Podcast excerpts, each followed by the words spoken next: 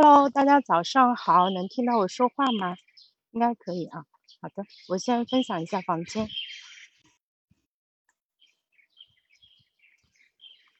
嗯。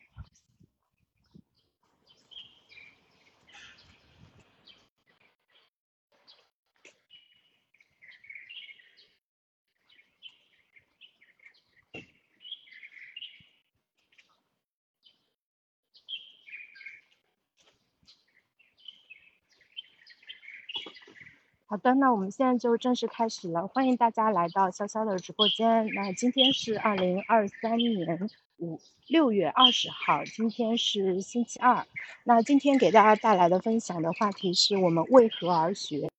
认知变现是不是伪命题？那这个礼拜我们可能会持续的探讨我们为何而学这个话题呢？然后这个问题我自己其实是属于一边。呃，讲一边想，所以呢，中间可能有些东西还没有完全的成熟啊，也欢迎大家跟我一起探讨这个问题。呃，那不知道大家就是 这些年有没有熟悉一个概念叫认知变现？呃，包括就是基于认知有很多比较流行的词，认知升级、认知认知突破、认知呃变现等等。那认知变现的话，其实因为我最近一直在研究怎么。啊，就是呃变现的一个问题嘛，所以我就发现说变现是一件非常困难的一个事情，包括我们明明天早上要聊的一个话题，说技能变现，因为我们每个人其实都有很多的技能，然后同时呢，我们这么多年的学习，其实也是在不断的突破自己的一个认知，对吧？就不断的学习，然后不断的学到新的好东西，但是这些东西，呃，就是在我们付钱的时候，我们对它，呃，怀着。说哎，学了这个东西会有用，然后呢就是付钱了。结果呢，这么多年以来，就是有没有人是赚到了学费？我自己回想了一下，说这么多年知识付费，呃，我其实花了蛮多钱，但是呢，就是靠自己把这个学费赚回来，其实还挺困难的啊。因此的话，我们可能就要来思考一下，说哎，认知变现有哪些渠道？然后以及它到底有没有可能实现啊？我相信对于很多人来说，呃，就是对于很多普通人来说，可能大家的命运，啊，就是可能是没有办法用它一手一脚赚到钱的。就是确实有很多这种最顶尖的头部的，啊，这种。啊，那个知识 IP，他们确实是靠认知实现了变现，然后并且赚到了，呃，常人可能正常工作都没有办法赚到的那么多的钱。但是对于普通人来说，这条路是否可行？然后，呃，以及说我们和他们之间的分水岭到底在哪里？就是我会试着用十五分钟的时间跟大家探讨一下这个话题。然后大家也可以在评论区跟我互动一下，如果你听到觉得对你有感触的点的话，我们可以一起来交流一下。那么先来看一下认知变现的几个途径。认知变现的途径的话，我自己觉得其实有几种。呃，第一种的话就是说，比如说，呃，你用你的认知做了一个课程或者出了一本书，然后呢，你把它卖出去，那这就是变现的一种形式。那，呃，如那个我们先来看一下出书这种形式啊，大家知道其实出书本身是不赚钱的。大家如果对出版行业有所了解的话，就会知道说出版行业，呃，虽然目前依然是国内，呃，就是比较，嗯，靠谱的优质的信息源，因为图书出版是要经历，呃，出版的一个非常正式的一个三审三校，嗯，的一个审查的，所以它，呃，就是会对事实性的，呃，要求会比较高，但是实际上啊，就它本身是并不赚钱的，哪怕是，呃，这种比较顶尖的。啊，那种作者他写的那种呃呃，就比较好的那些书，其实也并是并不赚钱啊。版税这一块带来的收入其实是非常非常低的，甚至有些朋友现在会走一种偏自费出书的一种方式，所以呢，就是你可能在出版的成本上就要啊花掉几万块钱，然后后面你再嗯就是需要去做很多营销的动作，然后想办法让这本书卖爆。然后，但是能不能爆这个，实际上还是跟你自己的影响力以及说这个话题的热门度其实是有很大的一个关系的啊。因此的话，很多时候出书它其实是为这个知识 IP 的整个的一个商业的一个策划去服务的。比如说，呃把这本书作为背书，然后让他在呃就是平台上面拿到更好的一个推荐。但是现在因为出书比较容易嘛，出书的人非常多，哪怕你有作品，顶多可能只是给你加一个 V 啊，呃不太会给你特别多的流量的一个扶持。那我最早当年在嗯一本书里面当时看到是那个人叫刘 Sir 还是叫谁，他就说当时他们决定。呃，要不要给老师出书？其实就会考虑到他的接，呃，就是是为他的课程服务的，到底是先出课还是先出书？其实是他们会根据具体情况而定，但总体来说是要通盘考虑的，就是并不会说是把书单当成一个单独的项目来做。那这是关于书这一块儿，呃，然后嗯，比嗯，就是举我们比较熟悉的几本书，就是有一个公众号叫 L 先生说，我。之前也是非常喜欢的，就是他们家的，嗯，他是一个就是独立的一个创作者，他的文章质量是非常高的。然后他其实就是比较典型的，嗯，就是呃认知型的写作者，就是看他的文章的话，你能从他这里学到很多方法和呃就是呃我觉得是观念吧，就是，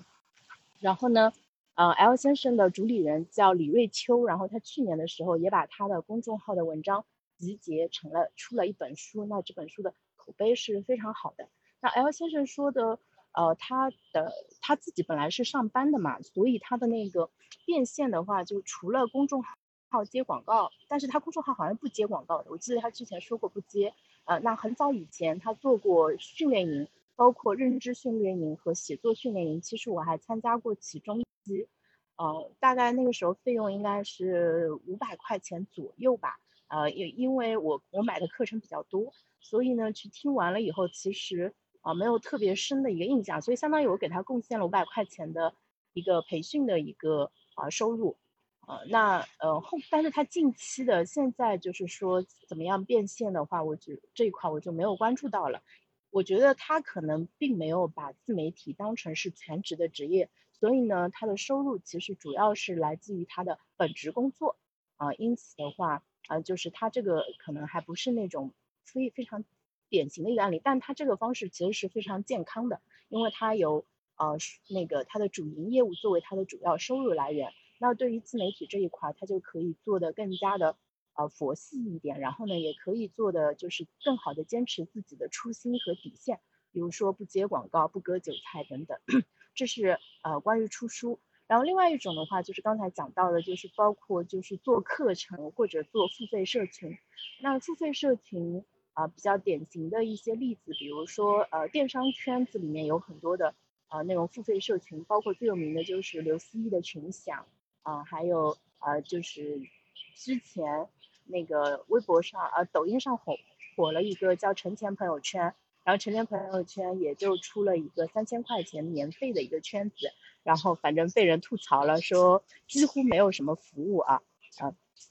然后嗯，那这个付费的社群它的运营的方式的话，其实也是呃非常重的，因为啊我们如果啊，因为一般来说他们卖付费社群会按年来卖嘛，那你相当于就是在用户在付钱的时候，其实他通过啊他可能被你的文案或者被你的宣讲给。呃，吸引住了，然后呢，觉得说，哎，这个时候是热血沸腾，觉得一定要，呃，加入这个社群，对吧？能够在从中有很大的一个收获，啊，但是，呃，其实，呃，人的热情在攀上了最高峰以后，很快就会下滑，然后你会发现在后面，你在这个社群里面，啊，都不仅仅是这个用户，啊，满不满意的问题了，是这个用户甚至，呃，不愿意花时间来参与你。策划的一些活动，不管是分享会啊，或者是什么互动啊、打卡啊什么的之类的，可能大家都不会，都都不太愿意参加。然后运营社群就变成了一件苦活，呃，非常很劳心劳力的一个事情啊。然后如果你的社群活跃度不高的话，嗯，就是呃，你到第二年续费的时候，其实就会遇到很大的问题。因为一个人如果他只付了钱，但是他并没有从中得到什么好处啊，自己也没有参与的话，那他第二年大概率是不会。呃，续费的，就是续费率如果能够达到百分之五十，已经算是行业的翘楚了啊，是非常好的那种社群了。所以的话，运营社群其实也是一件啊又苦又累的一个事情。然后大家如果有在即刻上关注刘思义的话，他其实日常也会分享很多，他是一个疯狂输出的呃大 IP 啊，这个群享拉新全靠刘思义啊，我自己也是非常喜欢他，我们在即刻上是互关的好友，嗯，然后他其实他说的就很真实嘛，他说，嗯，就是群享是个小生意，然后呢，他其实也是一个很辛苦的一个小生意，所以他们能够有现在的这个规模，并且并没有。啊，面临就是直接的竞争的话，其实还是因为这个生意其实是比较苦的。如果是那种又轻松来钱又快的，那肯定会比现在更卷啊。我我觉得我我是非常同意他的这一个判断的。然后我自己作为群享会员的话，我觉得呃，其实可能对于用户的这个心理的把握会非常非常的 重要，就是我们怎么样去呃激发用户，然后让用户能够有深度的参与感，然后有获得感。啊，这个是每个人都需要解决的一个问题，然后所以的话，现在有很多的商业类的课程都是讲成交和交付的，就是我怎么样啊去让别人愿意购买你的课程或者圈子，然后以及是说在购买以后怎么样能够去通过啊不断的去呃一对一的去触达，然后去呃激活这个用户，呃这个其实都是每天要做的，其实你是闲不下来的，呃而且也没有办法去委托给。机器去做，嗯，而且你想一想，就是这些被我们听到的、知道的，或我自己付费加入的这些社群，其实已经是社群当中的，嗯，这个最顶尖的那一部分了，就是最头部的那一部分，其实都呃做的很辛苦。那大家就知道了，说那些小的那种，甚至可能都招不到人，或者是说，呃。很快就难以为继的那种，也是啊非常非常常见的。对于普通人来说是非常困难的一个事情啊，所以搞圈子是很累的。那昨天，嗯，我的朋友还在问，他说你后面如果要做东西的话，你是你要想清楚，你是要卖内容还是要卖圈子？你说可以两个都要吗？他说可以，但是最好只有一个呃那个重点，这样子的话，人家会很清楚。就比较容易记住，如果你啊给自己贴的标签太多的话，人家可能会记不住。那说完圈子的困难以后，我们再来说一下课程啊，课程那可就更难了。课程是个很有趣的一个东西，就是呃大家都有想做课程的一个想法，因为每个人都对这个世界有自己的认知，然后又有自己的一个经验嘛，所以呢把它做成一个课程啊是一个。变现的一个好方式。那课程有一个比较轻的一个形式呢，就是像知识星球这种啊，就是因为知识星球它并不要求你拿出完整的大纲啊，或者是说，呃，就是有很详细的就每一章每一节讲什么内容这种形式啊。知呃知识星球也是个伟大的发明。然后那个把课程就课程相比起你零散的那些朋友圈的语录，或者说自己发的那些单篇的文章，它更有可能去。呃，就是让用户来消费和买单，然后呢，课程也是很多做呃自媒体或者是说做呃内容创作的人，就是说可能一开始需要呃克服的一个呃关卡吧，因为课程意味着说你有了自己的一个产品，如果没有课程的话啊，哪怕你的用户喜欢你，他想要呃去付费支持你，但是呢，没有一个载体。因此，课程可以认为是一个非常重要的一个功能，其实就是呃变现的一个载体。那课程的问题在于什么呢？就是呃课程现在的问题，我觉得跟我们现在就上了这么多年网有很大的关系。第一个就是说，大家已经见多识广了，就是。该买的课都已经买过了，该听过的道理也都已经听过了，所以呢，你的课程对他们来说已经不具备什么新鲜感了。就之前知识付费刚开始的时候，大家很多东西都不知道，没有学过，然后这个形式呃非常的新颖，然后而且大家那个时候又觉得自己是很要学习的嘛，所以那个时候的话，嗯，就是课会比较好卖。但是现在就是。大家都什么都吃过见过了，那你的课程你对他们的价值是什么呢？我觉得这个其实是每一个做课的人要解决的问题。然后呢，呃，课程如果真的卖出去以后，其实也存在一个问题啊，用户基本上是不学的。就是之前听呃思思讲过一个数据嘛，就是说我们所有的书买回来被看完的几率只有百分之十，意意味着有将近百分之九十的书是没没有被看或者是没有被看完的。然后知识付费类的课程也是这样子，而且课程最大的一个问题就是说它很难有复购，呃，因为你这个课程他买过了，那明年他不会再来买一份一模一样的东西，它不像吃的东西，啊，他需要不断的再买，啊，知识类的这个东西，就哪怕我没有吸收到，我觉得它一直在那里，只是等着我去学而已，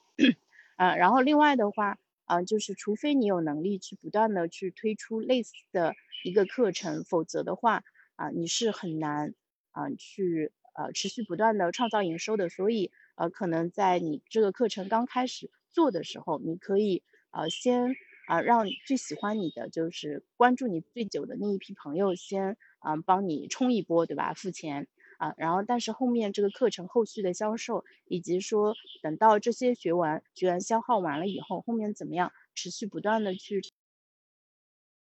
产是一个问题。所以为什么卖课？为要持续不断的到公寓这边去获取流流量，其实也是这个道理啊。如果大家只是靠自己的私域的话，那课程嗯它是没有办法去支撑多次的反复的一个成交的。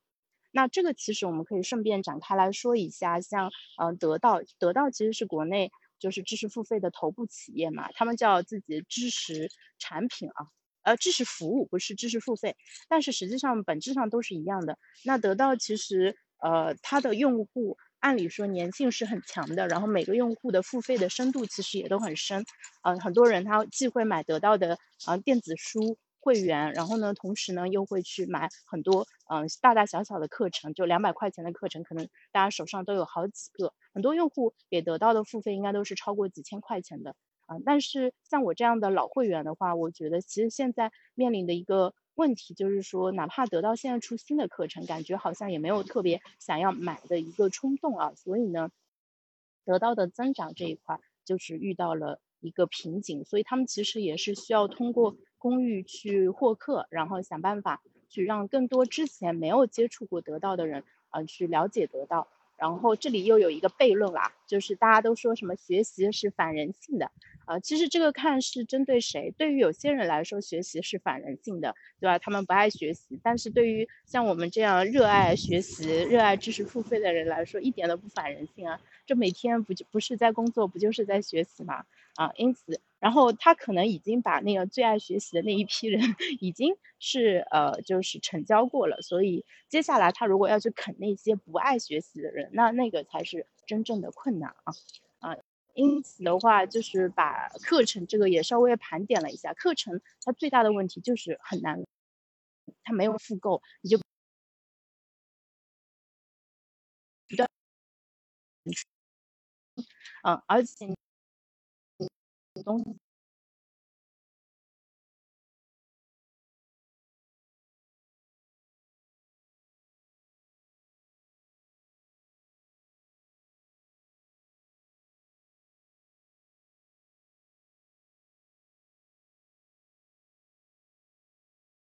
会收那么贵，呃，因为一对一的咨询，它其它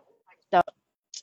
它的再生产成本实在太高了，它的再生产成本几乎等于它的生产成本。就是什么是再生产成本？就是我把这个东西，呃，就是这个服务提供给你，那我可能要花五个小时的时间，然后再来一个新的客户，我再。给他提供同样的服务的话，我差不多还要花到五个小时。虽然说前一个项目当中很多经验跟技能可以复用，可以沉淀下来，可以形成 SOP，可以呃帮我少走一些弯路，对吧？节约一些时间，但是它总体需要消耗的时间是在那里的。就像一个 Tony 老师，他的剪一个头要一个小时，他哪怕手艺再高，他也只能缩到四十五分钟，他不可能花五分钟把头给剪好了，然后跟客人说来我收你。以前这个客人肯定不满意的，呃，因此的话就是这种在生产成本很高，几乎没有办法压缩的，就会呃是一个他对你的呃体力以及时间和精力的占用是非常大的，所以如果把这个作为一个主要的变现的方式，其实也是。呃，不太好的，这也是为什么很多做一对一他就必须要收高客单价的一个原因，不然的话他在呃财务账上是算不过来的啊。所以大家如果发现说有一些新手咨询师，他在前期因为获客有难度嘛，那就只能降价，对吧？比如说我如果收两千块钱，好了，一年都成交不了，但是我如果收一百块钱的话，那我就可能会有比较多的成交。那在新手阶段的时候，大家需要呃，一方面是需要收入，另外一方面是需要积累大量的个案去呃攒手感。所以呢，大家这个时候就看到有新手咨询师，你就可以大可以找他试一下啊，因为这个时候你其实是在用一个甚至可能远远低于他的呃成本的一个价格去享受他的一个服务啊，就是呃这个是关于咨询的一个悖论。那说了这么多以后，就是大家是不是觉得说认知变现其实，啊，确实还蛮困难的，嗯，因为这两年其实有很多自由职业的社群，然后也有很多播客，然后有很多人在讨论裸辞啊，或者说自由职业啊、副业啊、赚钱啊什么的这种方式，呃，就是如果大家现在有自己的一份主业，然后还在上班，并且这个工作。啊，对你来说没有那么讨厌的话，建议大家好好在自己原来的方向上去发展啊。当然，这个世界的变化可能会很快，就是有时候就是跟呃是跟你的意愿没有关系，不是你想不想的问题，而是行业跟公司，嗯，就是他们的一个考虑的一个问题。所以的话，大家可以顺手做一点自己的账号啊或者什么的，但你要知道，呃，就是说在变现这条路上面很难，就是。我们中年人 做账号或者写东西、学习，很多时候其实是为了消解自己内心的一些焦虑啊，或者说迷茫啊、苦恼啊之类的，就把它作为精神家园，它是完全合格胜任的。就是哪怕你写的呃不怎么样，但是只要写了哇，你就觉得整个人都好好多了。今天这个今天的心情变得更加的明亮了，对吧？然后呢？整个人的状态也变得更好了，那就可以进一步的投入到工作当中去。但是呢，你如果要想走到变现的呃这个阶段的话，其实对我们自己的能力会提出一个更高的一个要求啊。啊，不是所有人都能走这条路的。我自己因为就是花了半年多的时间在这个方面去摸索嘛，啊，所以就会知道说这个事情确实。很困难。如果别人告诉你很容易，那么他大概率是想，呃，就是呃，他他应该是没有说全部的实话啊。啊，每个人的技能其实都不一样，然后呢，每个人过往的一个积累，就是啊，还有认知啊，这些其实都是会有比较大的一个差异。所以明天的话，我们会再来给大家讲一下说技能变现啊。技能变现这个问题，我觉得非常好，因为我自己在想说，我们能不能用一种更加轻量的一个方式，让技能实现变现？因为我们这么多年学了好多东西，对吧？都不说文武双全，至少中英文流利吧？那对于那我们怎么样用自己有的这些技能，然后去实现，呃，就是这种小规模的一个变现？那明天我们一起来探讨一下吧。那今天我们就先到这里，好，谢谢大家，拜拜。嗯，有个朋友说，在买了好几个系列的投资理财课，全部学完了，价值不大。几年以来，发现其他渠道也可以免费获得，只要花比较多时间去总结和归纳而已。对，嗯，这种的话，其实付费有时候为是为了节约时间。那你的时间在什么时候很值钱呢？在你很忙，啊，你没有时间去做这个事情的时候很值钱。我记得很多年以前，当时永成说过，他说：“你不要觉得你现在没有时间，等你老了，你时间多的不得了。那个时候，你想你需要保护好你的财富，然后呢，不要上当。然后当时我觉得有道理，但是并没有 那么深刻的感悟啊。后面就是当我现在不是呃自己全职在创业嘛，然后有时候其实，呃，在早期的时候其实是存在一个工作量不饱和的一个问题。那这个时候我就深刻的体会到了时间很多。啊，但是我其实还是会依然选择付费购买一些服务的，因为呃，如果别人做的非常的好的话，那你去借鉴别人的方式是，呃，最快的，比自己可能从头开始摸索，发明一套轮子会好很多。另外，你说到理财课啊，我就想起来，我说，哎呀，为什么我没赚到钱？就是因为我现在找的痛点不够痛，就是很多。嗯，就现在大家可能说什么小红书变现课啊，什么这包括之前的什么抖音啊、短视频带货啊这些课程会卖的非常好。其实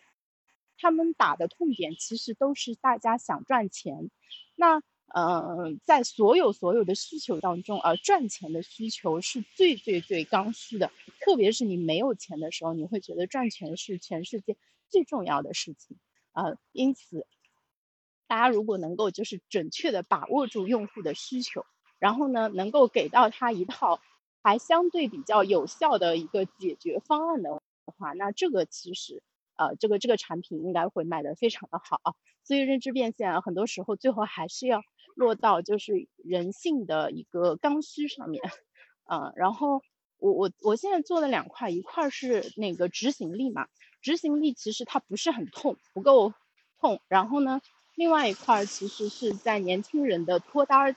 这一块，脱单这一块呢，它需求很大，但是呢没法很好的满足，所以这也是一个很大的一个问题。哎，但是这个事情就事在人为，慢慢做吧。啊，就是啊，因为每个人其实都是只能选择自己想走的那条路。比如说，你说，哎，别人那个什么小红书变现卖的很好，但是我一方面我没有这个能力，另外一方面的话，也不是这种短期恶补就能达到的。你说，呃，这个今天还不会，明天就去教别人了，那这个其实也不是很合适啊。所以的话，这个就大家可以选，就是看。自己可以关注一些领域，然后慢慢的去探索吧。那今天就先到这里，拜拜。